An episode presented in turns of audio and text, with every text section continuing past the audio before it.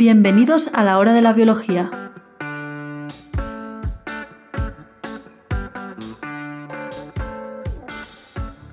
Buenas, bienvenidos al nuevo podcast La hora de la biología. En este podcast trataremos de comunicar de manera amena resultados científicos del campo de la biología. Pretendemos divulgar los últimos avances de la biología, pero también trataremos temas con cierta antigüedad siempre que nos parezcan interesantes. En un principio se trata de un podcast semanal, donde unos cuantos jóvenes investigadores nos reuniremos para comentar diferentes publicaciones científicas.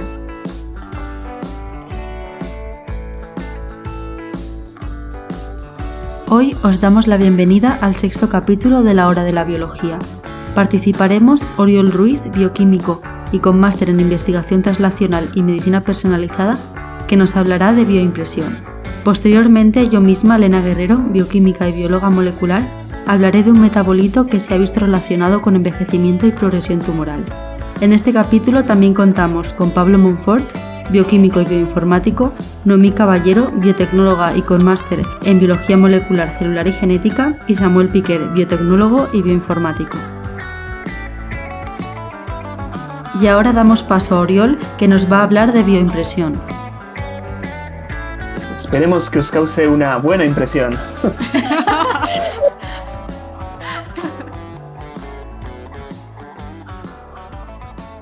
yo os voy a hablar de bioimpresión 3D, que es un tema, ahora con, con, otras cosas que están sucediendo no está tan de moda, pero sigue siendo un tema de moda.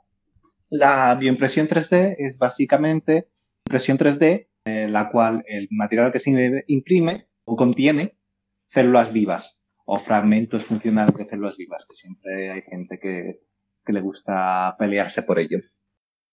Para empezar, tengo que explicar un poco qué es la, la impresión 3D. Para que no sepan, es básicamente es imprim, imprimir capa a capa una estructura en tres, en tres dimensiones utilizando un material que se puede imprimir, es decir, que sea suficiente fluido para, para poderse imprimir, pero que, que luego o bien solidifique por temperatura o bien por reacciones químicas para que se quede la estructura que, que deseas, porque si no desmonta como una tarta después de varios días. La bioimpresión, como tiene que contener células vivas, o, por lo menos funcionales, te limita bastante eh, qué materiales puedes utilizar. Por ejemplo, no puedes calentarlo mucho, no puedes ponerle ácido clorhídrico, que es una cosa que, sirve para solidificar algunos productos. ¿Por qué es importante la bioimpresión 3D? Básicamente, la, la mayoría de seres vivos pluricelulares son en tres dimensiones, así que cualquier estudio que se quiera hacer, cualquier estructura que se quiera renovar, debería ser en 3D. Esto permite acercarse más in vitro a in vivo, básicamente puedes estudiar in vitro unas estructuras que se parecen más a in vivo y además permite crear estructuras que se puedan luego incorporar a in vivo y que mimeticen las estructuras originales. El problema que tiene es que estas estructuras no tienen la complejidad que tienen en, vivo, obviamente, porque tienes una impresora, tiene la resolución que tiene y no se puede hacer mucho más. Para conseguir impresión 3D con células vivas existen cuatro métodos principales. El primero es el método de extrusión, que básicamente consiste en apretar con una jeringa un producto, lo que se llama una biotinta, una tinta de impresión 3D, pero que contiene células, sigue biotinta, a través de una jeringa para hacer un filamento fino que se deposita sobre la superficie y con eso se da la forma que quieres. La biotinta es relativamente viscosa, por lo que se puede mantener la estructura más o menos bien, pero igualmente se suele solidificar ya sea con temperatura, generalmente con frío en lugar de con calor, o con algunos productos químicos no nocivos. Es común, por ejemplo, utilizar el alginato que se puede solidificar utilizando cloruro de calcio. No sé si lo habéis utilizado alguna vez, pero se pueden utilizar también para hacer caramelos y cosas así. Porque con los cuidados que conlleva la impresión 3D, ¿qué prefieres, tener un bebé o una célula? Hombre, yo he impreso células de cáncer que las irradiaba con ultravioleta y sobrevivían.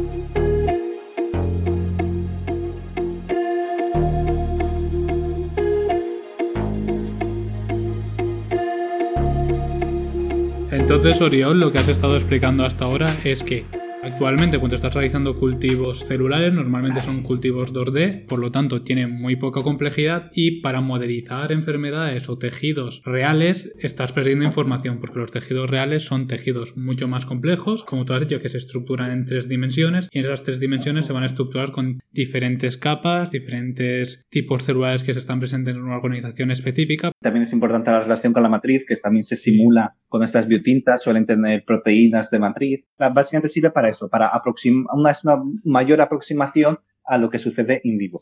Y para ellos se están empleando impresoras 3D, que supongo que tampoco van a diferir muchísimo de cómo funciona una estructura 3D típica que trabaja con plástico. En este caso, la de extrusión. En este caso, la extrusión. Que muchas veces se obstruye, pero es de extrusión. que como tú has comentado, en vez de tener un hilo de plástico que vas a calentar para que se derrita y poder dibujar tú la forma que quieras, un hilo más viscoso que este será de componente celular, un componente proteico con algunas células integradas en ella supongo que vas a imprimir dando la forma del tejido que quieras y vas a emplear, como has dicho, arginatos, que son los típicos que se utilizan para hacer estos cócteles comestibles que englobas un líquido dentro de una bola, que es lo que...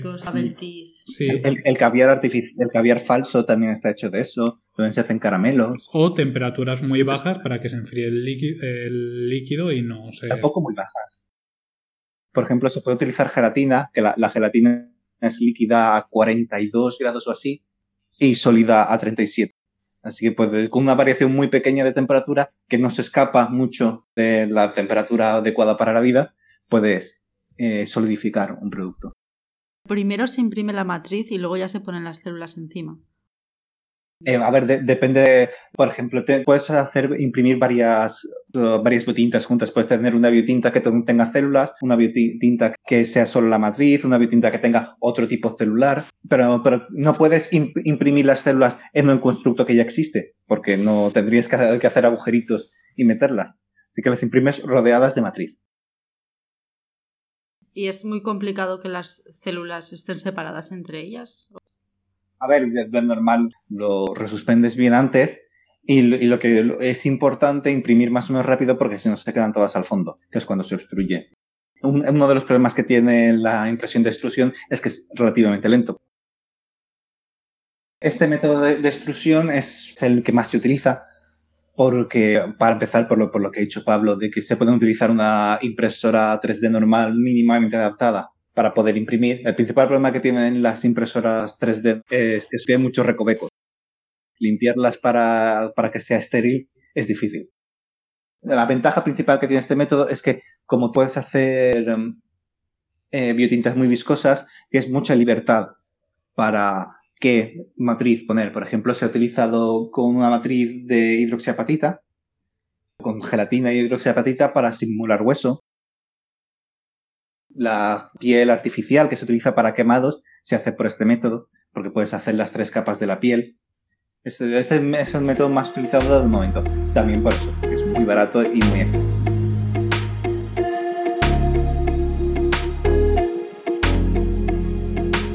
El siguiente método es el llamado inkjet, que es, básica, es parecido a este, pero con una biotinta mucho menos viscosa, lo que hace que básicamente caiga como un líquido luego se solidifica. Esto hace que necesites controlar más precisamente eh, la caída de tu tinta, porque si dejas caer todo, hace un charco, pero eso no es una impresión 3D, eso, es un charco.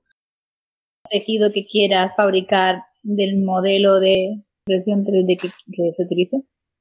El de extrusión viene muy bien para estructuras que luego quieras incluir en vivo, porque un día es una libertad muy, muy amplia para tintas y puedes seleccionar una biotinta que, se, que mimetice muy bien la estructura que quieres en el uso. Por ejemplo, el de Inject es mucho más útil para modelos para estudiar in vitro.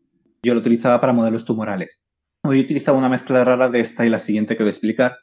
Como eso no necesitas implantarlo en vivo, te da más igual la estructura que tenga, te da más igual que se deforme un poco. Puedes utilizar esta que es, que es mucho más rápida y además te permite eso, utilizar biotintas menos viscosas. Este método se divide en tres, pues, basándose en el control que hagas de la caída de gotas. Puedes hacer que caiga por diferencias de temperatura. Una pequeña diferencia de temperatura aumenta la presión y hace que caiga una gota. y así puedes de- determinar dónde quieres que caiga tu gotita. Puedes utilizar un componente piezoeléctrico que básicamente cuando pasa la corriente eléctrica cambia de forma y estruja la gota para que caiga. O puedes simplemente tener una caída constante, ir moviendo la aguja al ritmo que quieras para, para que caiga donde tú quieras. Ese método no funciona bien. Nosotros utilizamos, vale, era una térmica, pero estropeada. Que así que no funcionaba.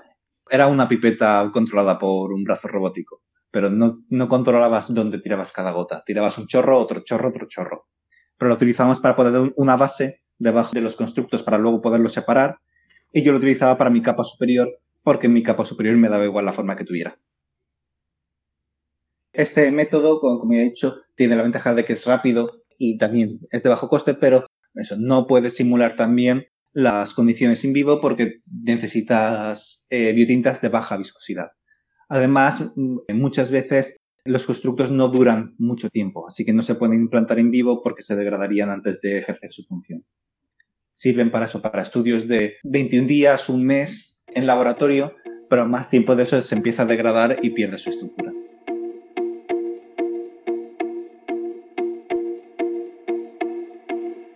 El siguiente método, que es el otro que utilizaba yo, es la estereolitografía. La estereolitografía está basado en utilizar biotintas. Su solidificación se produce por luz, por luz de una determinada longitud de onda. En general ultravioleta, pero ahora se está desarrollando una técnica que utiliza como fotoiniciador, que es la molécula que absorbe la luz y da esa energía para que se produzca el crosslinking de las proteínas para el endurecimiento, de la eosina. La mayoría conocerá, es un, es un colorante que se utiliza, el colorante que se utiliza para teñir células. En este caso, en el último caso, sería como las impresoras 3D láser, si no me equivoco, que trabajan con una capa de un tipo de plástico y que por un láser al final le estás imprimiendo el contorno que quieres, o sea, codificando la parte del láser que quieres. Eso es el siguiente. O sea, esto último es más bien como cuando te El haces las uñas de gel, que las pones bajo la No me he lámpara. hecho nunca uñas de gel. O sea, es como un pinta uñas y luego Sí, al sí. poner, hacer, hacer el crosslinking y no sabes entonces lo se que te queda, pierdes. se queda duro. O sea, la uña. Sí. Sí, es, es, eso, es, es parecido. Es una, eh, el- uno de los productos que se utiliza es el mismo. Pero es eso, hay uno, se está desarrollando uno que, utili- que utiliza eosina, que no necesita el ultravioleta, lo cual es bueno porque el ultravioleta es malo. El otro método que utilizaba yo era, se llama estereolitografía. Este método se basa en biotintas, que el endurecimiento se produce por el impacto de fotones de una longitud de onda determinada, básicamente luz y en general luz ultravioleta. Aunque últimamente se está probando un nuevo fotoiniciador, que es la, molécula que absorbe esta energía para, producir el crosslinking de las proteínas, basado en eosina, que es un tinte que absorbe luz visible, que es la tinción más común, eh, más utilizada en biología. Este método tiene la ventaja de que como el agente de crosslinking es luz, no necesitas exponer a las células ni a temperaturas ni a productos químicos y además lo puedes hacer a distancia, por lo que permite hacerlo de manera más limpia. Y también, como es luz, la resolución es la de un átomo luz, es la misma resolución que un microscopio. Si lo puedes ver en un microscopio, lo puedes eh, imprimir con estereolitografía. Además, se ha desarrollado la estereolitografía de dos fotones, que es como la microscopía de fluorescencia de dos fotones, en la que puedes envías dos fotones en el punto en el que impactan dan la energía suficiente para que se produzca esta reacción. Si puedes, en lugar de iluminar todo el eje Y, iluminas una zona concreta en los ejes X, Y y Z. El problema principal que presenta este método, aparte de que la luz ultravioleta que se utiliza puede dañar las células, es que eh, como se, bueno, lo, lo que se hace es de, de tu biotinta y vas solidificando dentro de ella tu constructo. Así que no puedes utilizar biotintas distintas. Igual que en el anterior he dicho que puedes utilizar jeringas distintas para imprimir un tipo celular, otro tipo celular o simplemente matriz. Aquí no puedes. Aquí si quieres cambiar de biotinta tienes que la- quitar la biotinta anterior, lavar y poner la siguiente. Así que es mucho más costoso. Todo, básicamente todas las ventajas que tiene esto se pierden si tienes que cambiar de biotinta. Pero para constructos que utilizan una sola biotinta se puede utilizar ¿Se puede controlar la Sí. dureza del tejido dependiendo del tiempo de exposición de la luz o...? con el tiempo de exposición y sobre todo con el porcentaje de agente de crosslinking, de la proteína que se vaya entre Vale, Yo lo decía pensando igual en gradientes. O sea, de, dureza en el tejido. Sí, se, han desarrollado para hacer distintas capas, eh, producir gradientes de difusión dentro del tejido.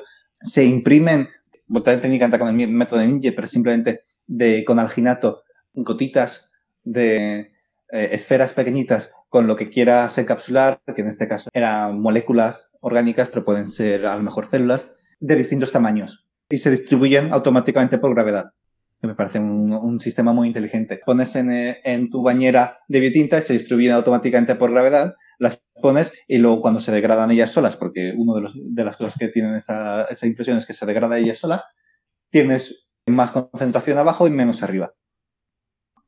Cada vez que, que Oriol dice bañera, me viene a la cabeza un señor mayor en una bañera enorme ahí mm, duchándose tranquilamente. Arquímedes. Cuánta tontería. A mí me ha venido a la cabeza una piscina de bolas. Eu- Eureka. Una señora mayor con el típico gorro para y con los rulos para que no se moje el pelo. No sé, algo por el estilo. Supongo que no es la misma Bueno, eso también se degra- degradaría con el tiempo. Esos, esos rulos tienen más laca que, que otra cosa, eso es indegradable, Dice, se, degra- se degrada el resto de la persona, pero los rulos se quedan ahí. obviamente.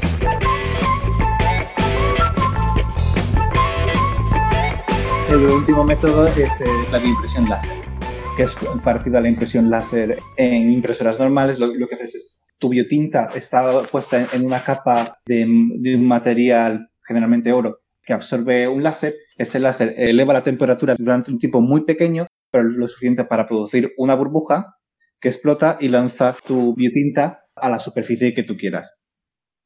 Este método es el que tiene mayor resolución de todos los que se utilizan, pero tiene el problema de que primero es bastante caro porque necesitas utilizar un láser y además eh, suele dañar las células porque a esas temperaturas, aunque sea durante un tiempo bastante corto, dañan las células. Se pueden a- utilizar distintos tipos celulares, no, tan fácil como, simplemente cambiar una jeringa. Tienes que cambiar toda la placa, es mucho más difícil. Este método se ha utilizado, por ejemplo, para imprimir vasos sanguíneos para imprimir un vaso sanguíneo necesitas una resolución muy alta. Este método parece que es, que es capaz de solucionar ese problema, pero sigue teniendo muchos problemas porque además las células endoteliales, que son las de los vasos sanguíneos, son muy frágiles. ¿Y cuál sería el objetivo de imprimir un vaso sanguíneo? Pues necesitas tejido. Si tienes que imprimir un tejido, tiene que estar vascularizado. De momento, la mayoría de tejidos que se han hecho son o scaffolds para simplemente mantener la estructura durante un tiempo y que eh, el organismo la absorba y ya la vascularice, o, tejidos que no necesiten vascularización. Por ejemplo, la piel se ha utilizado mucho porque la- las capas superficiales se, puedes tenerlas sin vascularizar y sobreviven perfectamente. O de cartílago. El cartílago es una estructura relativamente simple y además no necesita vascularización. Así que se ut- utilizaban la, la impresión para imprimir cartílago para lesiones, sobre todo de rodilla. Supongo que esto iría dirigido ya entonces a órganos complejos, como si en eso ya perfecto en el que sería, fueras capaz de imprimir un hígado, un riñón, de todo completamente con una impresora, que necesitas generar bien todos los vasos sanguíneos que va a irrigar Sí. ese tejido. Ese es el objetivo final. El hígado y el riñón son ejemplos, junto con el cerebro, obviamente, porque el cerebro básicamente, no- si no se sabe cómo funciona, no se sabe cómo imprimirlo. Pero el hígado y el riñón ti- tienen unas estructuras muy características. En, en el hígado no tanto, pero tiene- sigue teniendo su estructura de por aquí pasa el conducto biliar, por aquí pasa eh, la vena, por aquí pasa la arteria y, y la forma hexagonal. Y, el, y sobre todo el riñón por, por la estructura del glomé- glomérulo y todo eso, eh, que son muy difíciles de imprimir. Se está intentando que para el riñón se han creado sistemas que, producen la estructura hexagonal, pero no consiguen hacer que los vasos pasen por donde quieren. Del riñón se están intentando hacer túbulos que cojan la forma ellos solos al, al imprimirlos, pero no se ha conseguido muy poco. Sobre todo se ha utilizado eso, piel, cartílago, hueso, para válvulas cardíacas también se ha utilizado, pero tejidos más complejos es muy difícil todavía. O sea que aquí tenemos que seguir empleando la técnica de la isla, generar un, clon completo, completo y luego ya elimina, eh, le- coger la parte que más te interesa, ¿no? Eso serviría, sí, lo que pasa es que no está muy bien visto. No sé por qué. no, Lo que sí que se hace con estos intentos de órganos, los llamados órganos chip, que es básicamente mini órganos que puedes tener en, un porta, que obviamente microfluídica puedes alimentar igual que si tuviera el flujo sanguíneo y se utilizan para pruebas de fármacos, estudios de motilidad celular, de básicamente lo que quieras de, tu tejido, puedes estudiarlo en un órgano que te cabe en, un porta y lo puedes observar en el microscopio y, te lo puedes guardar en tu campana de cultivo. Por curiosidad, dos cosas. La primera, ¿sabes si esta tecnología la han aplicado para mm, el diseño de biosensores de algún tipo? Creo que se podría aplicar y sería algo curioso. Pero no era exactamente bioimpresión, era, era microfluídica. Lo que hacían era, era un sensor para detectar básicamente cosas de los, los estudios de bioquímica que se hacen del azúcar, el colesterol, cosas así. Sensores súper sensibles a tiempo real. Se, te lo podías instalar como un chip. Eran moléculas puestas sobre un filamento que al unirse lo que querías detectar, ya fuera colesterol o lo que sea, cambiaba la resistencia y eso se detectaba y te daba la señal. Pero eso creo que lo habían hecho con microfluídica. Habían hecho que pasara por ahí la proteína, se pegaba al, al chip a la parte, al cablecito ese del chip y ya está. Pero de biosensores no he visto nada. Claro. Por lo que he entendido, la mayoría de, ejemplos a lo que está más dirigido es impresión de tejidos o intentar hacer mini órganos, ¿no? Que decías. Hmm. ¿Han hecho también algún intento para intentar reproducir comunidades microbianas? Con todo eso, interesante el TCM de un compañero mío de laboratorio estaba desarrollando un constructo muy simple de fibroblastos para poder producir eh, virus a grandes cantidades. En lugar de producirlos en 2D, que tienes un número más limitado de células, lo haces en 3D y te permite producir grandes cantidades de virus. Creo que yo propongo problemas. yo entiendo que al final una de las aplicaciones que tiene, porque tendrá bastante, es que se pueda, digamos, hacer que se evite el trasplante, de órganos, por ejemplo, y que se puedan sintetizar mediante impresoras 3D, por ejemplo, como la piel. Se ha observado, aparte del tema de la piel, que, que por lo que he visto, a lo mejor tú puedes ampliar más, eh, ya se aplica, de unidad de quemados y todo esto, mm. impresoras 3D ya se aplica piel, pero problemas a lo mejor de compatibilidad o... Tal y como decimos nosotros, no había problemas de compatibilidad porque utilizaban células del mismo individuo. En mi laboratorio desarrollaron una, técnica que utilizaban en un hospital allí, que utilizaban células del mismo individuo. O sea, primero hacen una biopsia de este individuo y después hacen como líneas mm. celulares de melanocitos, fibroblastos, queratinocitos y hacen las capas. Sí, lo que pasa es que no puedes tener a la persona con la piel quemada mientras se produce todo esto. Primero hacen una capa para evitar que la persona se muera pero luego hacen un cultivo y le vuelven a poner sus propias células. Y estaban intentando conseguir imprimir piel con pelo y poros. Porque la piel yo lo he mencionado como una estructura fácil de sintetizar, pero no es, fácil de sintetizar. Tiene, poros, tiene pelos, tiene un montón de corpúsculos de, nervios y sensoriales. Así que no, no es tan fácil. Y están intentando producir piel con estas estructuras y básicamente derivado de el paciente. Muchacho. Lo único es que, que, tienes que esperarte un rato, pero de no tener piel a tener piel dentro de una semana. Es mejor, así. Somos capaces de esperarnos los seis meses a que el Express nos envíe un producto, no somos capaces de esperar uno o dos días a que. Sin piel no se sobrevive mucho tiempo. Otra de las cosas que estaban haciendo, que eso es fácil que lo hayáis visto porque salió en el hormiguero, en la sección de Marron, que era un spray, era que es una impresora 3D técnicamente, porque lo imprimes, aunque sea con aerosol, sigue siendo una biotinta.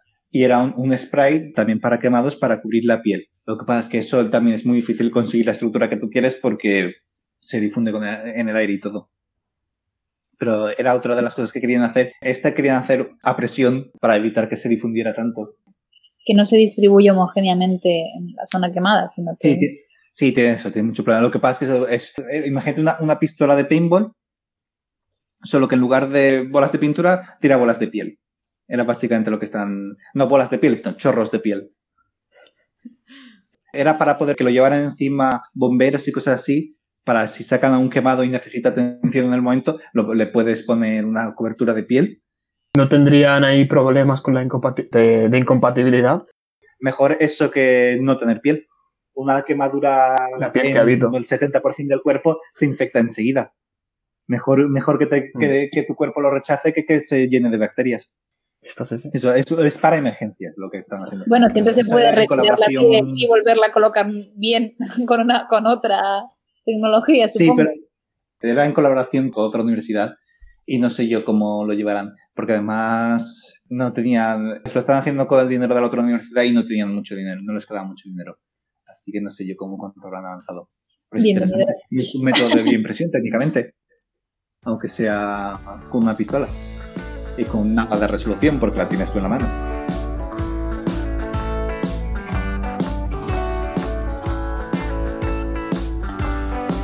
retomamos nuestro concurrido tema del cáncer. En este caso nos va a hablar Lena sobre el ácido metilmalónico y la progresión tumoral.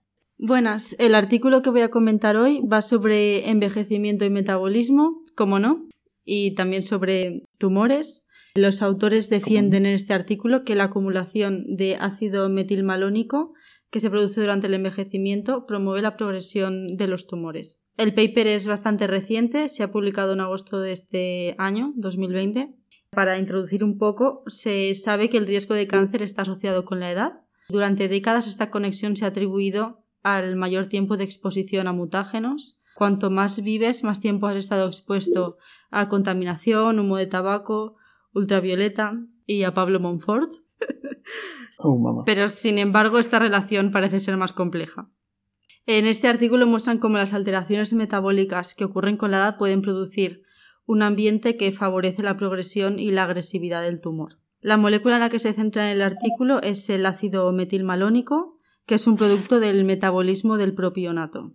Este propionato se produce a partir del catabolismo de aminoácidos y de ácidos grasos de cadena impar.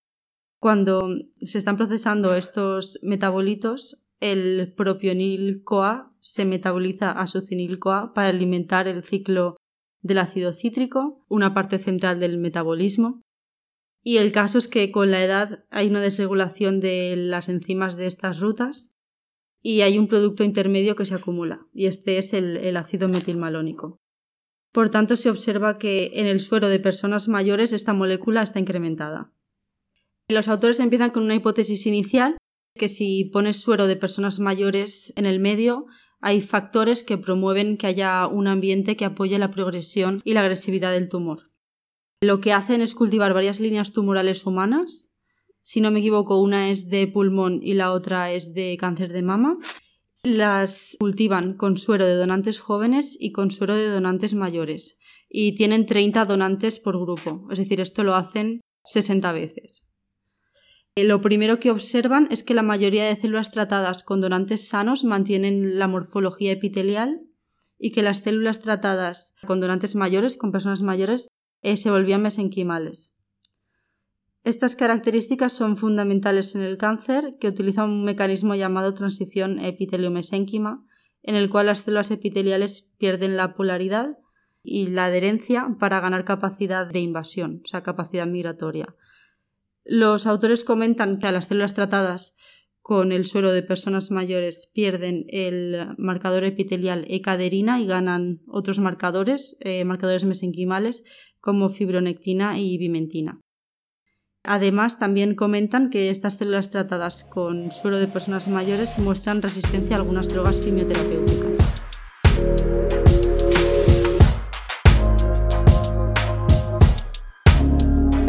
Lo siguiente que hacen es para observar si, estas células tratadas con suero de personas mayores tienen mayor potencial metastásico, tratan una línea de cáncer de mama con este suero y después inyectan estas células en ratones sin timo, o sea, ratones inmunodeprimidos para que puedan aceptar este tumor.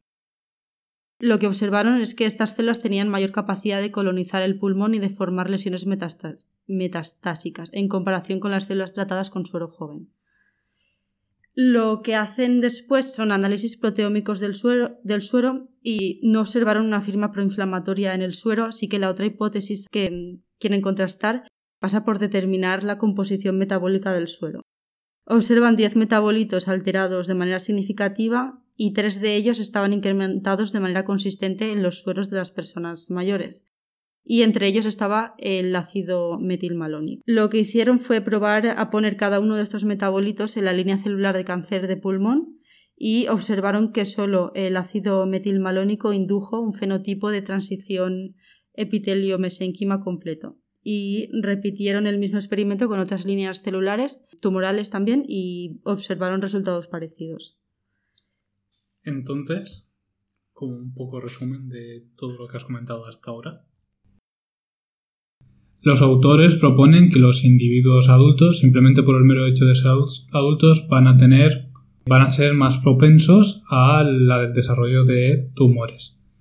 Ya sea porque han vivido más y entonces han, sido, han estado más expuestos, a, mutágenos. a, mutágenos. como pueden ser los carcinógenos, o que son compuestos químicos que mutan el ADN, como el bromuro de tidio que utilizamos normalmente en el laboratorio, bueno, creo que ahora está prohibido, para revelar los, los genes de agarros donde están las bandas de DNA, o la luz ultravioleta.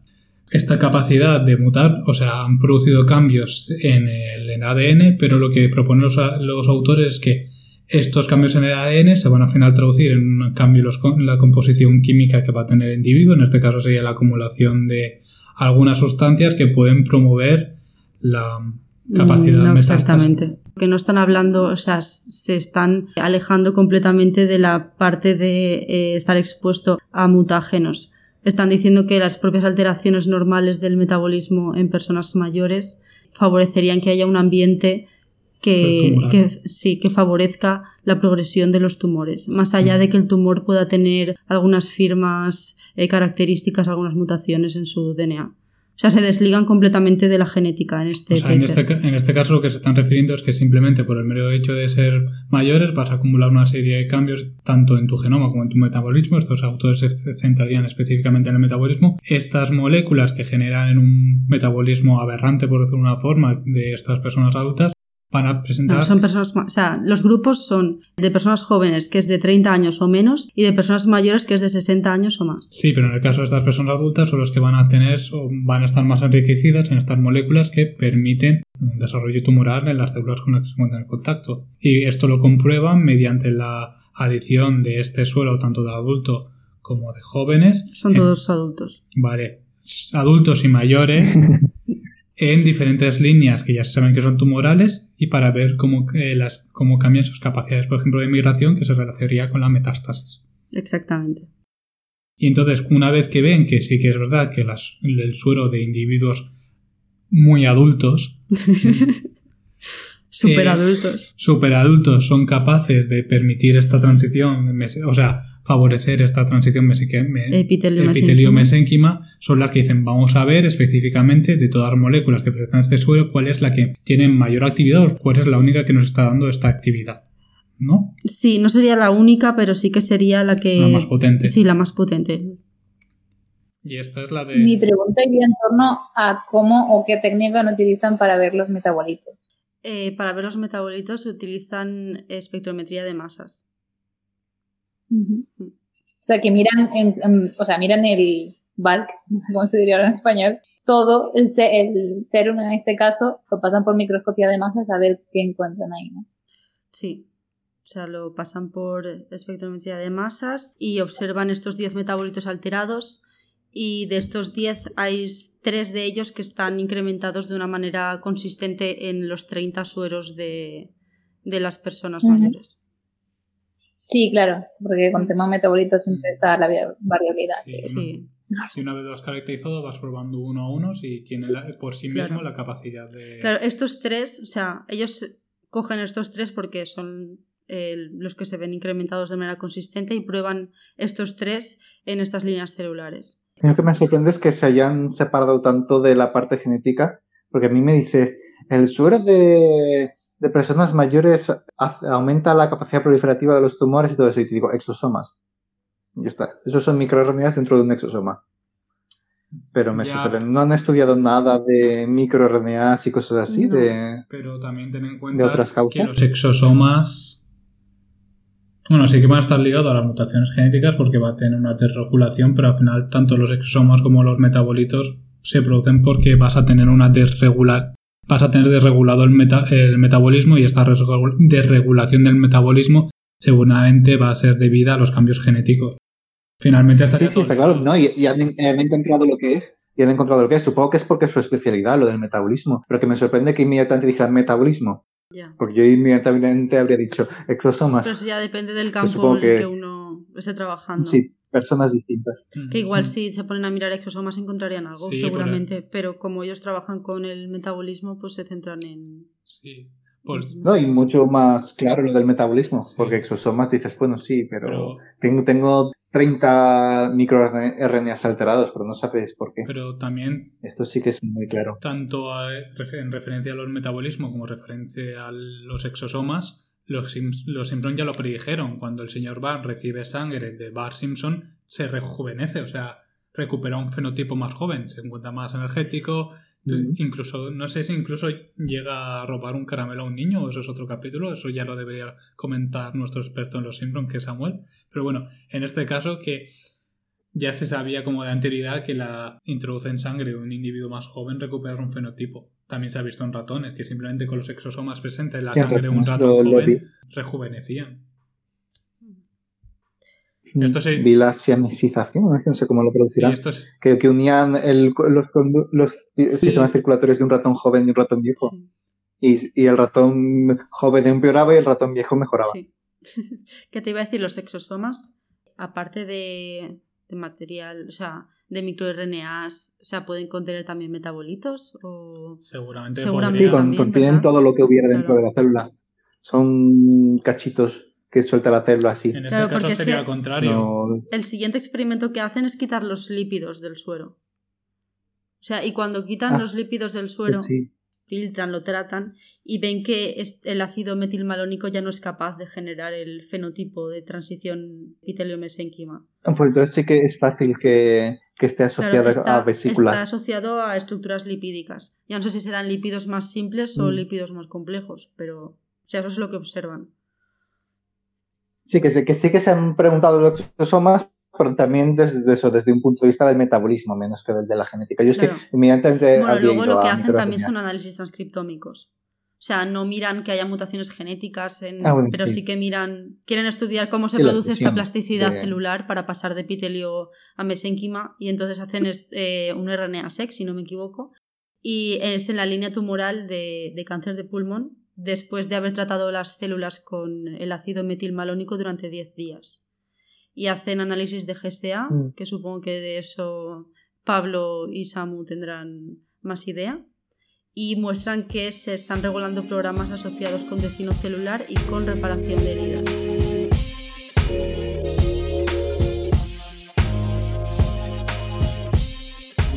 finalmente cuando tú tienes un RNA-seq, al final lo que estás midiendo son la cantidad de mensajeros de mRNA, es decir, que tienes en dos condiciones, ya sea control y tratados, como es en este caso, o ya sea enfermos o sanos. Lo que estás consiguiendo con esto es qué genes están siendo expresados, porque al final los mensajeros provienen de los genes y está indicando qué genes se están expresando y por tanto qué funciones se están produciendo más o menos.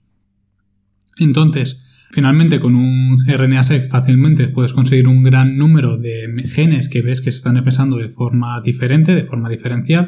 Y esto no es informativo porque lo que te interesa saber más es qué funciones biológicas son las que están siendo alteradas. Por lo tanto, una forma para conseguir estas funciones que están siendo expresadas de forma diferente en ambos tejidos puedes hacer un GSA. Un GSA un hora. El GSA, que es el Gen Set Analysis, lo que te permite es que todos los genes que has, que has medido en tu estudio los ordenas de mayor a menor expresión. Y entonces observas en la parte superior de la lista y en la parte inferior qué conjunto de genes se están, están agrupados en esas posiciones. Y relacionas estos genes con una función biológica. Para eso empleas, por ejemplo, la Gen Ontology que, si no me equivoco, comentamos en otra podcast, en el capítulo anterior.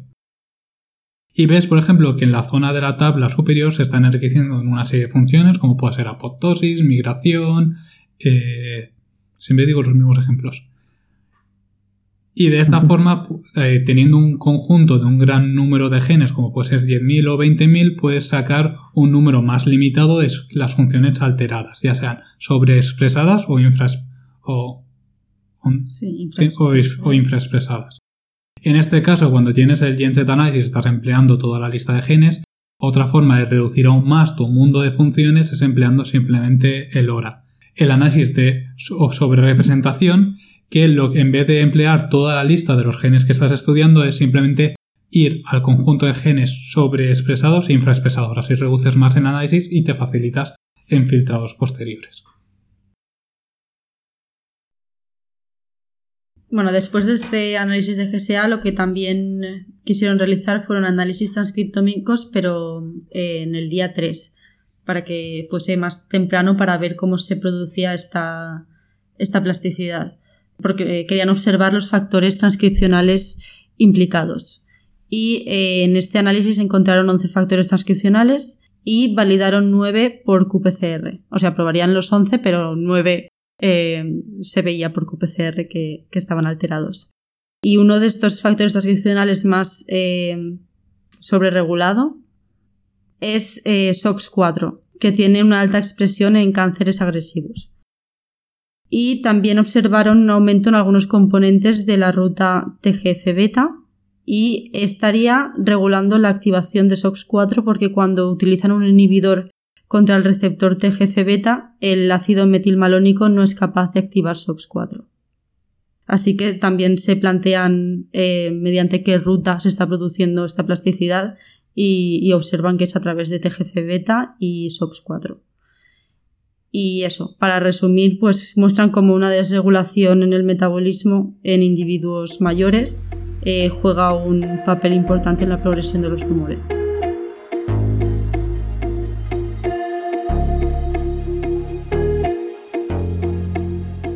Mm, bueno, mi pregunta va encaminada sobre los análisis transcriptómicos, sobre todo lo hicieron con un tipo de tumor en, concreto, ¿no? Que fue el de pulmón. Porque supongo que después cada, cada tipo de cáncer es un mundo distinto y a lo mejor sí que cambiaría eh, los niveles de transcripción de distintos genes. Claro, sí, es posible. Aquí lo muestran en pulmón. Igual también intentaron hacerlo en otras líneas y no vieron nada claro. Y publicaron solo este porque han visto que, en pulmón sí que está implicado TGF beta y, y SOX4. Pero sí, esto depende mucho del tipo de tumor porque cada tumor es un mundo y tiene eh, unas cosas desreguladas u otras. ¿Tú algo más que decir? Yo no, si alguien más me quiere preguntar algo, igual no en mí cuando acaba de bajar su hermano o lo que sea. ¿no? Sí. Yo lo he preguntado todo antes, que te he hecho un, poco de spoilers, pero bueno. Con lo de los exosomas. Como mucho decir que sería interesante eso, que como comentado antes Oriol, que ampliaran el estudio no simplemente a moléculas que pueden interaccionar con con las líneas celulares para favorecer su tumoro, tumorogénesis, su capacidad tumoral, sino también ampliar a microRNAs, porque seguramente van a encontrar una mayor diferencia en los microRNAs que en los componentes. No, pero si han encontrado algo en metabolismo, está bien. A ver, el metabolismo lo veo más y yo creo que microRNAs ahora mismo está implementado serviría para predecir el cáncer, o sea, si vas a tener cáncer o no, propensión de cáncer, pero no está implementado como mecanismo de tienes este microRNA, este es el mecanismo de acción por el cual, ¿sabes? No sé si me estoy explicando. No, pero sí que, sí que hay casos que se ha estudiado de microRNAs que producen, que lo que hacen es, eh, como, no sé, cómo, cómo pero primar, básicamente preparar el nicho metastático para cuando, cuando, antes de que el tumor salga a circulación y para producir la metástasis, preparan el lugar donde va a acabar para, para eso. Así que yo, yo lo que se me ocurría era eso. Por eso he pensado en microRNA. Sí, por eso también se podía relacionar con que hayan tenido los resultados de pulmones. No lo sé. Mm. Bueno. A ver, pero es que luego también, o sea, los metabolitos en sí luego también pueden influenciar. Sí, sí, eso está claro. La, la transcripción, la expresión de genes, Incluso epigenética se ha visto con algunos metabolitos. Así mm. que Sí. sí, y además es que encontrar un metabolito es una es mucho más claro. Porque microRNA sí, puede que haga esto, puede que no, pero con un metabolismo dices, pongo este metabolito y me hace eso. Eso es un estudio muy, mucho más claro, yo, mucho más claro. Yo solo digo que tenemos una afinidad a los microRNAs en este, en este podcast que no, es sano. Llevamos 3, 4 capítulos publicados y creo que en cada uno de los capítulos hemos hablado de microRNAs. Ya, bueno, pero es que están involucrados con todo. De COVID no tanto. Hoy, eh, hoy aún no hemos hablado de COVID.